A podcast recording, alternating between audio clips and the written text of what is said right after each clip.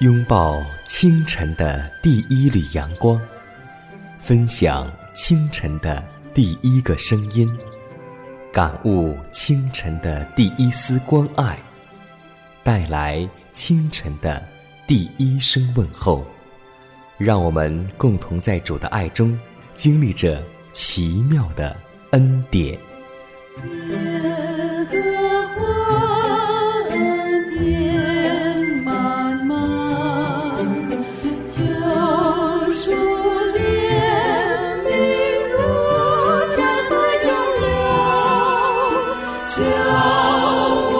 坚强做。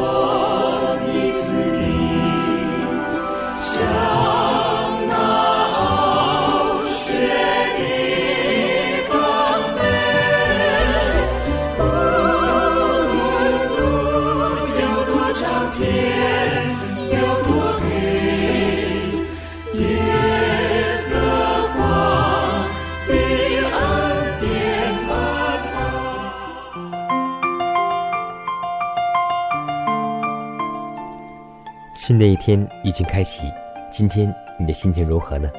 艰难在直播间问候所有收听节目的新老朋友，主内同工同道，大家以马内利，主恩充溢。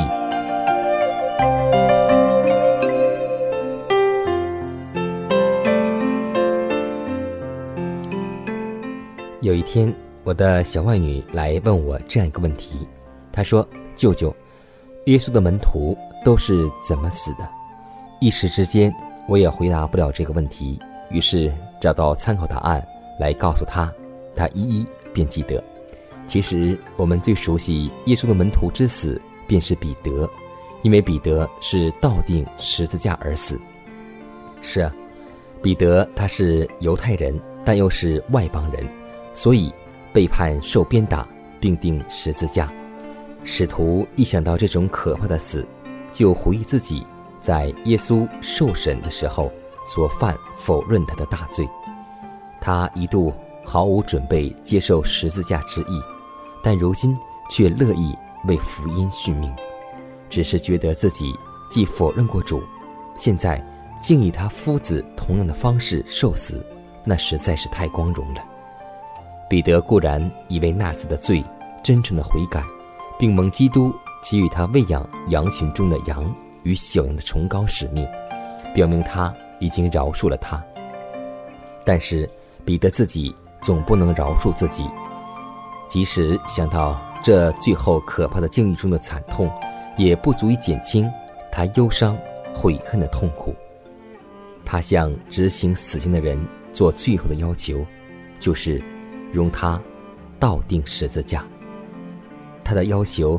得蒙准许，于是，这位伟大的使徒彼得就在这种方式中死去了。今天在教会当中，我们有很多时候是热血沸腾，为主福音奔波劳碌，为主的福音信誓旦旦，但我们也曾经否认过主，所以要记得，我们也要像彼得一样，虽然曾经软弱，曾经跌倒。曾经否认，但过后，我们要用更坚强起来，来弥补我们的否认，来弥补我们的软弱。千万不要一倒再倒。所以，让我们共同来学会祷告，求主坚强我们，将我们再次发软的腿和下垂的胳膊挺拔起来。亲爱的天父，我们感谢赞美你，全新的一天。感谢你赐给我们生命的气息，赐给我们阳光雨露，让我们在你面前得以存活，生命得以增长。主啊，我们感谢赞美你，我们愿意在清晨将我们的心门向你敞开。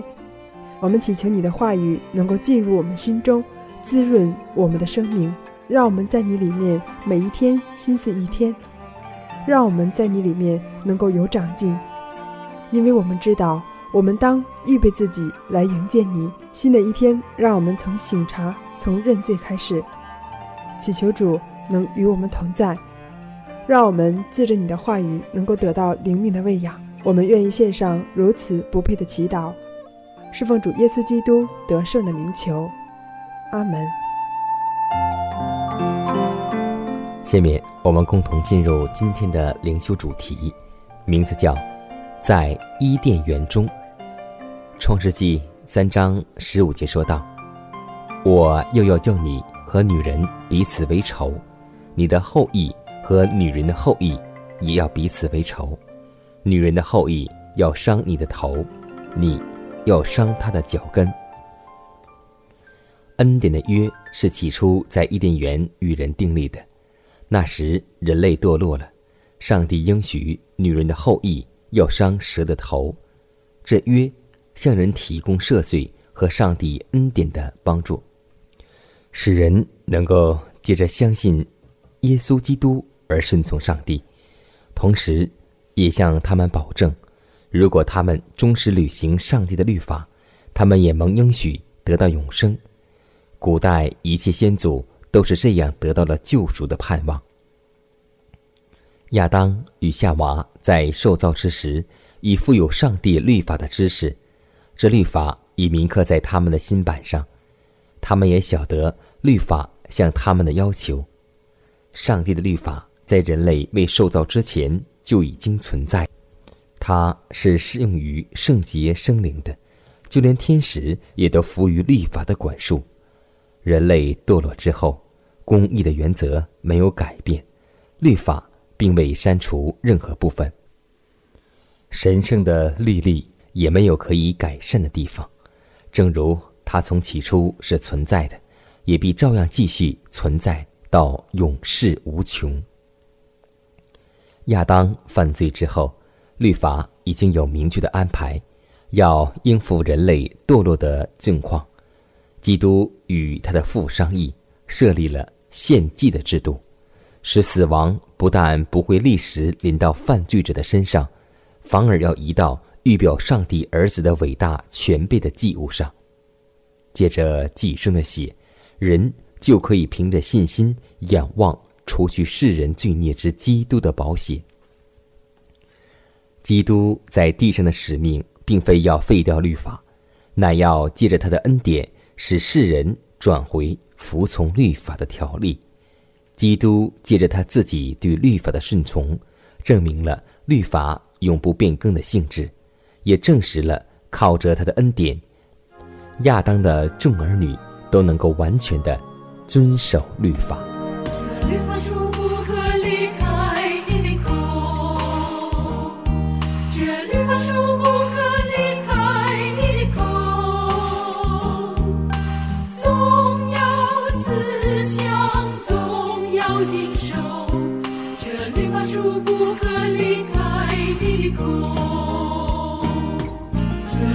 树不可离开你口，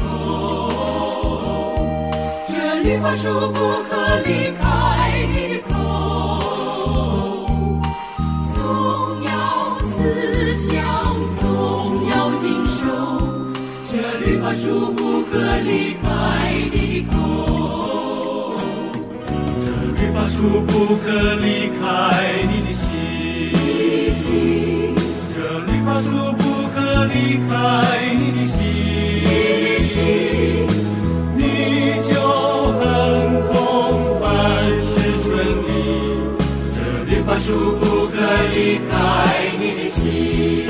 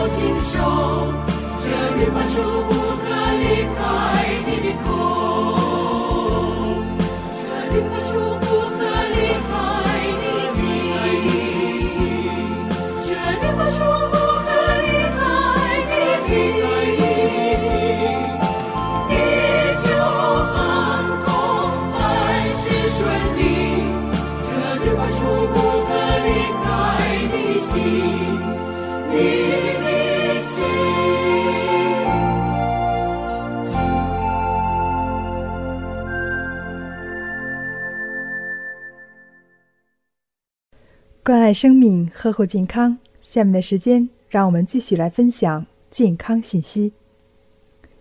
名字叫做“不可思议的自愈能力”。生活中，我们也许都有过类似的经验：不小心把皮肤蹭破了，还出了血。等发现的时候，出血已经止住了。过了几天，伤口结痂。一星期过后，痂脱了，皮肤就恢复原本的样子了，一点痕迹都没有。这时，我们已经找不到破损的地方了。其实，出血之所以能自行停止，是因为人体有强大的自我修复能力，那就是自愈能力。人体本身就是一个完善的系统，一般情况下，矛盾。都可以内部解决，万不得已才需要借助药物。中医有一个非常重要的观点，那就是三分治七分养，强调的就是不要过分依赖药物。所谓养，指的是养元气，目的就是为了激发人体自我修复的能力。一旦这种能力被完全激发起来，我们就可以。百病不生，长命百岁。现代医学把人体疾病的康复和某些症状的出现，都归为身体正在进行修复工作。最显而易见的就是伤口的愈合。因此，医生在治疗疾病时，并不随意干扰身体正常生理功能的运行。中医最大的特色。就在于非常注重人体的自我修复能力，并且主要的治疗手段都是通过提升人体的能量，或排除人体维修系统无法正常运行的障碍，来提高人体的维修能力。因此，治疗的方法并不是纠正人体的错误、终止这些症状，而是协助人体完成它该完成的工作。比如呼吸系统的抗病能力减弱，就会感冒。所以我经常会对感冒的病人说：多喝水，多休息，进食一些容易消化的、富含维生素的食物和蔬菜。这样做的目的，就是为了唤醒身体自我修复的能力，以期待感冒自愈，而不是盲目的给予药物，一味的降低体温，制止咳嗽。激发自我潜能需要合适的机遇和自我努力，激发人体自我修复的潜能却只能靠自己。这世上从来没有什么包治百病的神医，我们要做的就是正确使用人体，把人的自愈潜能完全激发出来，自己成为自己的医生，不花一分钱或者花很少的钱就能把病治好。要记得，上帝在创造我们人类的时候，已将这种自愈的能力放在我们里面。在此，温馨提示每位听众朋友们，记住一句话：求医不如求己。神啊，我愿顺从你，我要听从你的话。神啊，我愿。顺从你，我要听从你的话。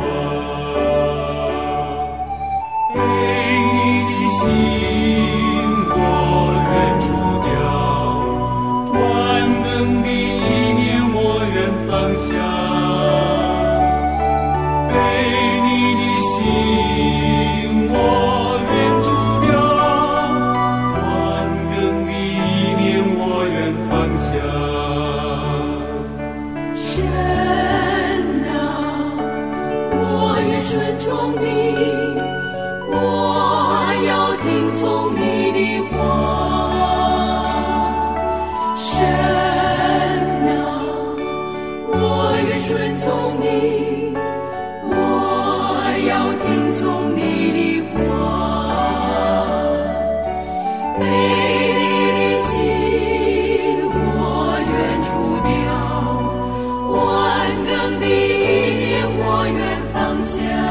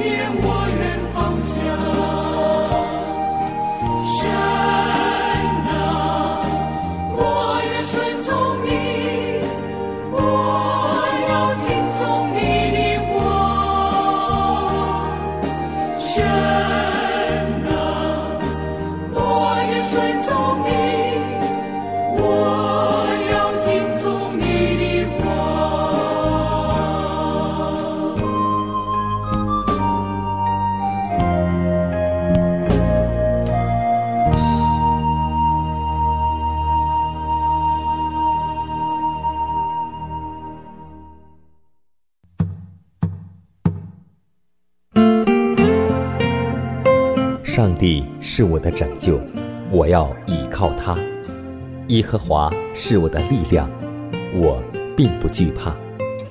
人生路上有主同行，不再孤单。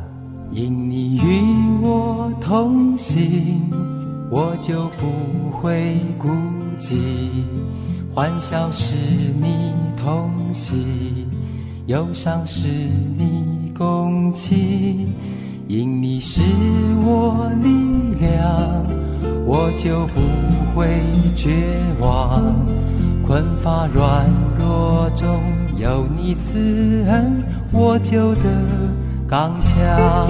经风暴过黑夜，渡阡陌越洋海，有你手牵引我，我就勇往向前。愿我所行路径，愿我所历际遇，处处留下有你同在的恩典痕迹。我相信，收音机前的听众朋友们，每一个人都吃过饼干，但您吃过爱的饼干吗？在今天节目里，迦南要和听众朋友们共同分享一个关于爱的饼干的故事。在二零零零年四月十八日，英国克里斯蒂拍卖行拍卖一块保存了九十余年的饼干，结果被人以八千二百零二美元的高价买走了。那么，这块饼干为什么这么值钱呢？一九零七年到一九零九年，欧内斯特·沙克尔顿爵士率领一支探险队到南极去探险，在返回的途中，粮食用尽，饥寒又疲惫不堪的队员都面临着生命的危险，每人每天只能够靠四块饼干充饥。在危难时刻，沙克尔顿爵士将自己节省下来的一块饼干让给了弗兰克·怀尔德。怀尔德受感太深，这简直就是将生命让给他。他舍不得吃掉这块饼干，一直将它珍藏。沙克尔爵士于一九二二年去世，这块饼干也就说明了一个爱的故事。所以，上帝告诉我们说，我们相爱，不要只在言语和舌头上，重要在行为和诚实上。而真言书又告诉我们说，弟兄为患难而生。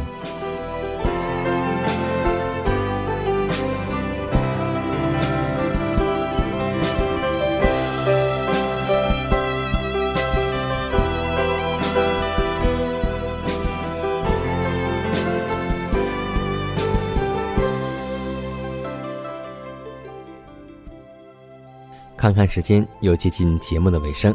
最后要提示每位听众朋友们，在收听节目过后，如果您有什么生灵感触或是节目意见，都可以写信来给迦南，可以给我发电子邮件，就是迦南的拼音圈 a v o h c 点 c n。迦南期待你的来信，迦南期待你的分享。在每天这个时间，每天这个调频，迦南都会在空中电波和您重逢。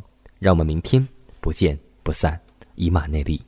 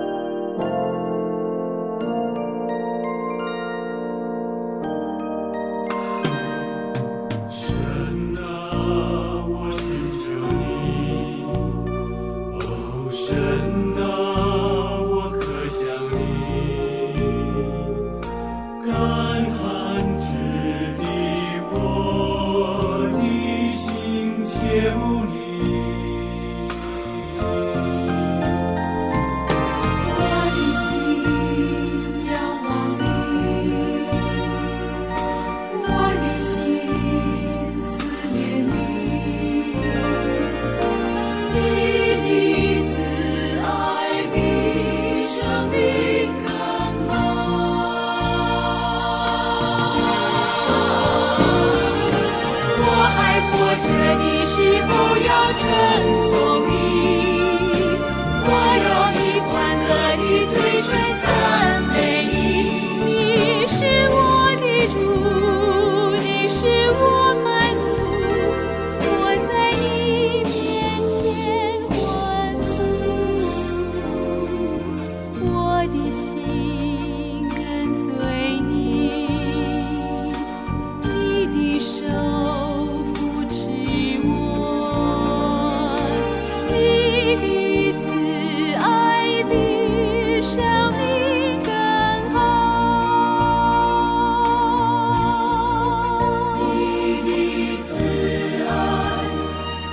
比生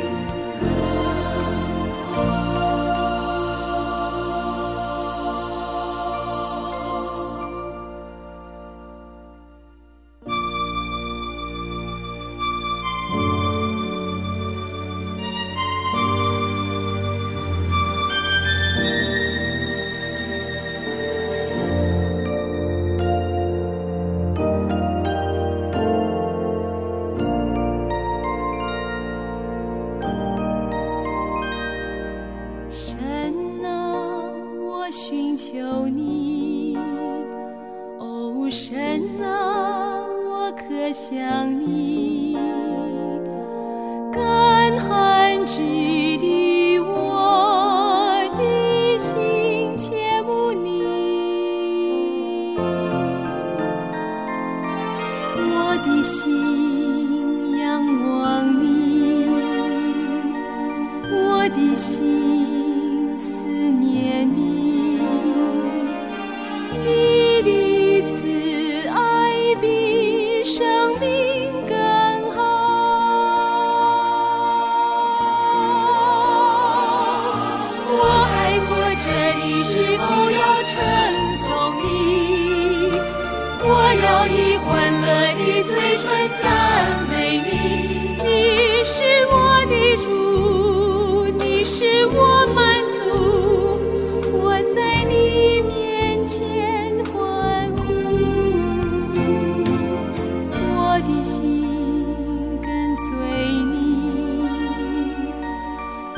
你手扶持我，你的慈爱比生命